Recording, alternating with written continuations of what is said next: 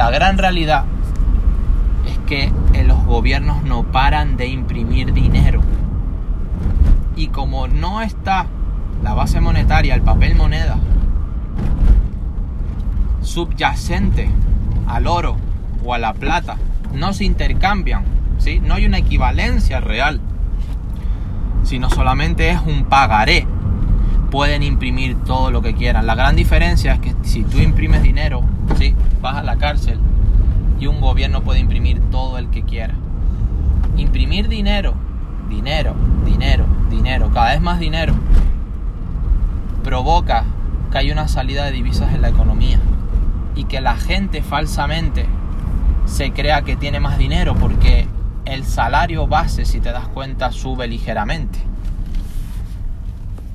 Pero que suba el salario base ligeramente no significa que tú puedas comprar más cosas. De hecho, la inflación te permite comprar muchas menos cosas porque tienes menos poder adquisitivo.